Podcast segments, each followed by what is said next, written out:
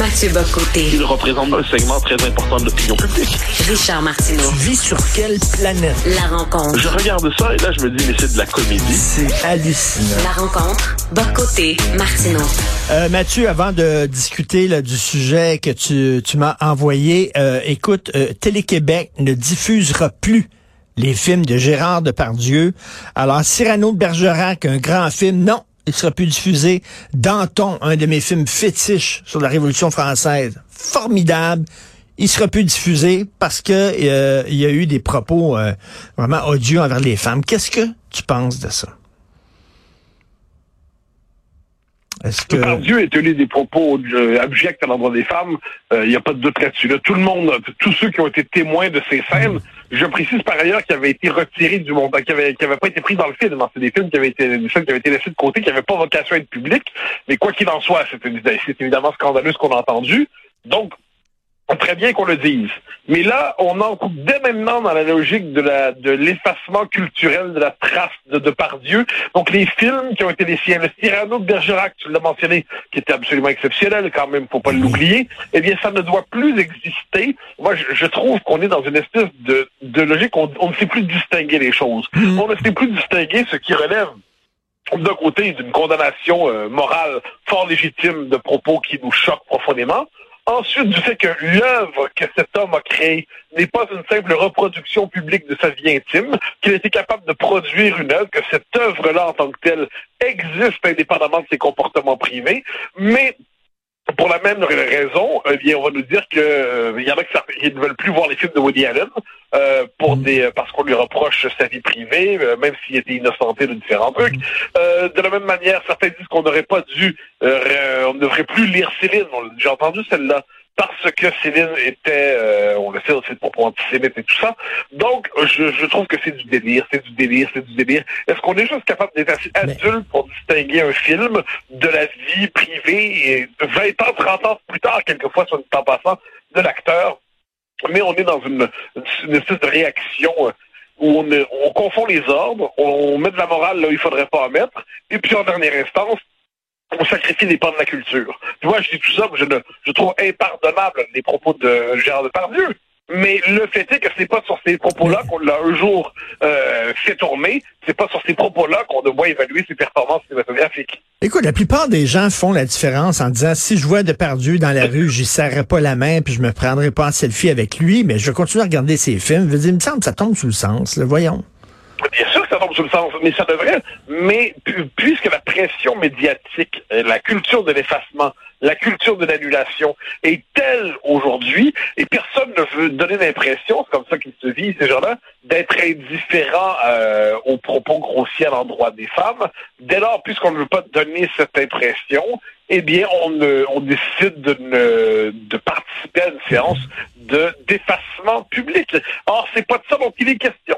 je le redis, c'est une simple question de discernement et de distinction. Je devine que personne a envie, dans ces jours-ci, de déjeuner ou de dîner ou de souper avec Depardieu. Très bien, et ça se comprend et ça va de soi. Mais c'est pas de ça dont on parle ici, là. Ben on est en train de parler d'une volonté de... Si vous n'avez pas de morale exemplaire, ou si vous n'avez pas même si vous avez un comportement illégal, ça se peut. Eh c'est dès lors votre existence, vous serez biffé en fait du dictionnaire, vous serez biffé du, du grand catalogue des œuvres. Il y a quelque chose là-dedans qui relève d'une logique d'éradication mémorielle que je trouve assez assez renversante, ben mais c'est l'époque dans laquelle nous vivons. Tu sais, on, on, punit finalement Jean-Paul Rapineau, qui était le réalisateur de, de, de Cyrano de Bergerac. On punit André Vaida, qui était le réalisateur de Danton. On punit toute l'équipe, tous les autres comédiens qui ont joué avec eux autres. C'est de contamination. C'est comme si ben oui. perdu seulement c'est une tâche qui contaminait tout le monde. C'est que l'œuvre n'existe plus. La simple présence du vilain, la simple présence du malin, la simple présence de l'odieux, la simple présence du pestiféré suffit à abolir l'œuvre. C'est quand même une réaction proprement débile à mon avis, mais tout à fait débile. Mais c'est c'est l'époque, mais dans, dans toute son absurdité. C'est-à-dire, il suffit que Depardieu soit dans un film désormais pour qu'on dise ah c'est terrible, ça consiste à endosser ses propos sur les femmes en Corée du Nord. Non, ben non, non, il n'y a pas de lien. Je vous rassure, il n'y a pas de lien. Mais apparemment, on veut nous mettre un lien à tout prix. Bon, écoute, il y a quelques années, Samuel Huntington a publié un livre, Le, choc des civilisations, où il disait, là, en gros, que, la civilisation musulmane, arabo-musulmane et la civilisation occidentale étaient un peu incompatibles, un petit peu comme ce que, ce que euh, le général de Gaulle aurait dit à la fin de sa vie, là, en disant c'était comme l'huile et l'eau, on a beau euh, euh, les brasser, agiter la bouteille, ils, se séparent, ils se, se mélangent pas. mais là, y a des gens qui disent, euh, puis à l'époque, ça avait été décrié, ce livre-là, en disant c'est épouvantable, c'est un livre raciste et tout ça. Là, on est en train de euh, jeter un nouveau regard sur ce livre-là. Oui, oui, c'est très intéressant. C'est euh, Eugénie Bastier notamment, mais c'est pas la seule, qui a proposé une relecture de Huntington, parce qu'Huntington, on, on connaissait le titre, hein, Le choc des civilisations, puis on n'allait pas plus loin. Puis on résumait ça quelquefois au simple choc entre l'islam et l'Occident, puis on se disait que ça n'allait pas plus loin. Or, c'est pas vrai du tout. Qui prend la peine? Moi, je l'ai lu à quelques reprises dans ma vie. Euh, je trouve que c'est un livre qui a une puissance de description presque prophétique, où il explique finalement une chose. Le monde, quoi qu'on en dise, n'est pas simplement un espace partagé entre des États ce n'est pas simplement un monde partagé euh, avec des individus. On est dans un monde où il y a les grandes lignes de fracture civilisationnelle. Et Huntington ne plaidait pas pour un, choc en civilisation, un conflit. Il le constatait, puis il disait que la responsabilité du politique, c'était justement d'éviter que ce choc n'arrive. Et il ajoutait, quand vous transposez dans un pays une population euh, d'une autre civilisation, dans un contexte où vous ne pouvez pas l'assimiler, puis l'intégrer, puis tout ça, mais vous, vous, vous, vous créez les conditions du choc de civilisation dans votre propre pays. Et là, il y avait des réflexions d'Huntington, notamment sur la présence de l'islam en Europe, qui sont franchement prophétiques. C'est-à-dire, il voit ce que veut dire, si on pense à l'échelle de l'histoire, la Méditerranée, ce n'est pas la mer intérieure, c'est une mer qui sépare en fait deux mondes. Et, là, ce qu'on voit, c'est que finalement, le sud remonte vers le nord euh, à travers la bannière de l'islam, et on le voit en Europe, le choc est déjà visible avec des enclaves islamiques un peu partout, des tensions culturelles et tout ça. Et Huntington le prédit assez justement. Est-ce qu'il le prédit parce qu'il était un génie? Ben, peut-être mais aussi parce qu'il y avait un bon logiciel de lecture. Et son, sa bonne grille de lecture, en fait, c'était quoi? C'est l'existence des cultures, des peuples et des civilisations. Aujourd'hui, on ne voit que des individus, on ne voit que des mmh, sociétés, on ne voit mmh. que du marché. À la rigueur, on voit des cultures folkloriques, mais on comprend plus le fait que ces grandes masses historiques que sont les civilisations, les cultures des peuples, lorsqu'ils entrent en contact, eh bien, il, y a des frictions, puis il peut y avoir des tensions, puis même des conflits. Et Huntington, qui, relie Bastille, mais elle n'est pas la seule, je le redis, eh bien, ça permet de voir comment ce que l'on vit aujourd'hui était prévisible. Bon, on peut le prévoir dès le début des années 90. Et puis, je dirais, ça permet de comprendre la suite des choses.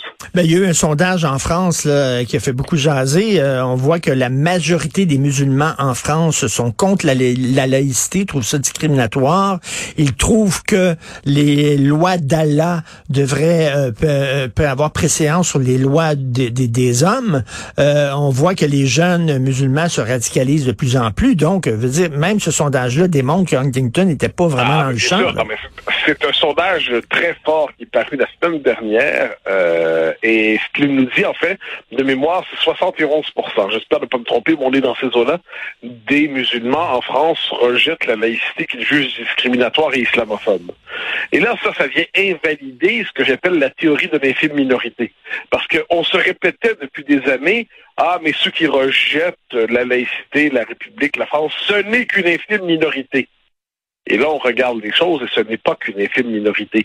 Ça ne veut pas dire qu'ils sont tous violents, loin de là. Ça veut dire que sur le plan des principes, ils ne se reconnaissent pas dans la France laïque et dans sa culture. Et c'est pas une infime minorité, c'est une nette majorité. Et on trouve par ailleurs on l'a vu aussi, une proportion significative, c'est une minorité mais significative qui euh, comprend, par exemple, l'assassinat de Samuel, de Dominique Bernard, le professeur, qui a succédé dans qui, qui a eu le, malheur d'être le suivant après hmm. Samuel Paty.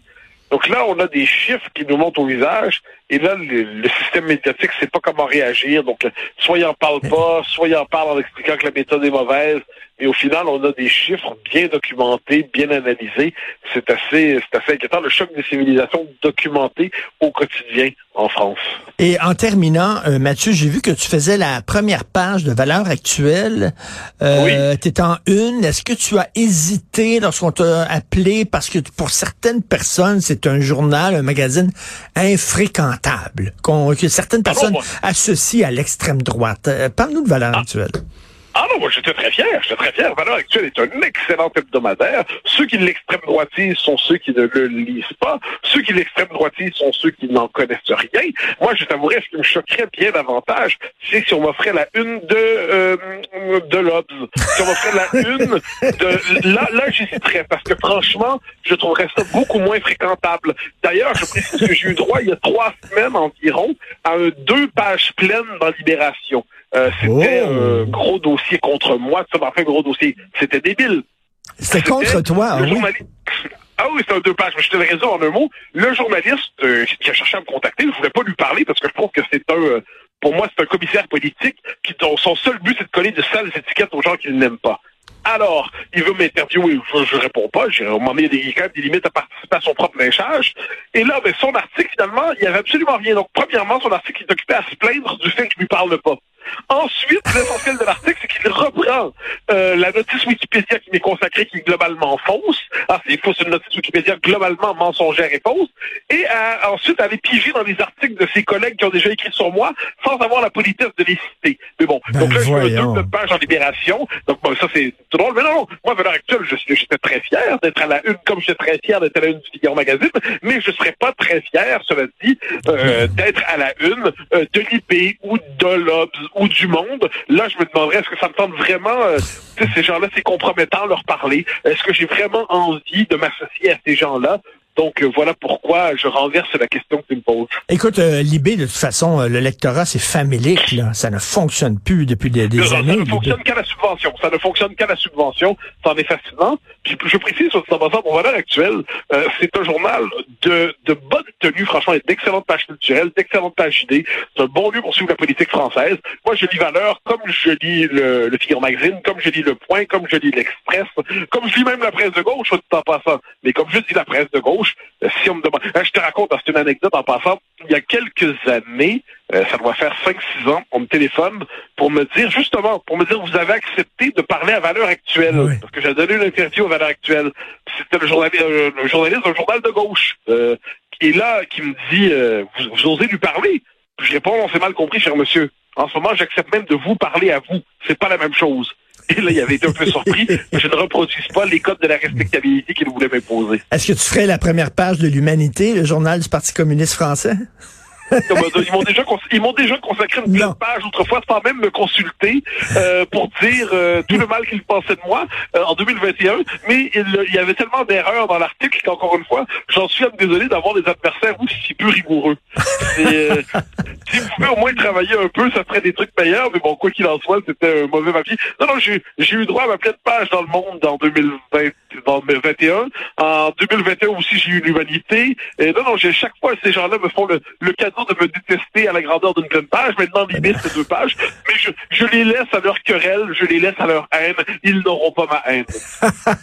Il manque à ton tableau de chasse une longue entrevue question-réponse dans le Playboy français. Ça s'en vient. Me l'a proposé! On me l'a proposé! Non, non. Parce que Playboy a complètement changé aujourd'hui. Maintenant, il décide d'être un magazine plus social et culturel. Mais pour l'instant, le temps va manquer. Mais sache, sache, sache qu'on me l'a proposé. Je précise qu'on va pas proposer les photos avec raison. dans le Playboy, fantastique. Merci Mathieu, à demain. Salut. Salut.